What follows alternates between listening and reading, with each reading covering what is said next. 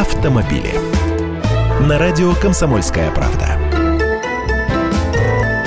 Здравствуйте. Занятная история получается. Деньги выделяются, но дороги не строятся. Счетная палата России опубликовала отчет о проверке деятельности Федерального дорожного агентства «Росавтодор» в 2016 году.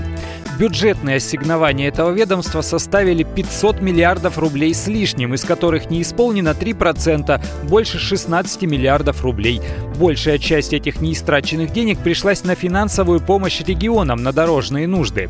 Вот пример. В Краснодарском крае запланировали построить 31 километр дорог, а введено лишь 2,5 километра.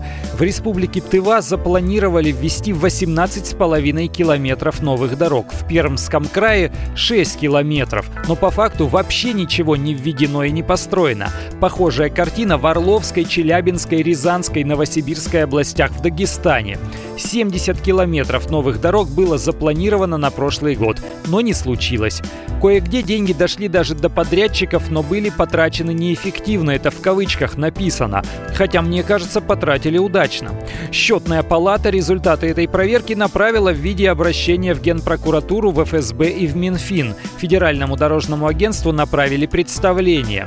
Вообще, федеральный бюджет ежегодно направляет на финансовую помощь регионам на содержание и ремонт дорог большие деньги. Это больше сотни миллиардов рублей в год. В прошлом году объем составил 137 миллиардов. В нынешнем, правда, будет поменьше. Я Андрей Гречаник, автоэксперт «Комсомольской правды». С удовольствием общаюсь с вами в программе «Дави на газ» по будням в 8 утра по московскому времени. Автомобили.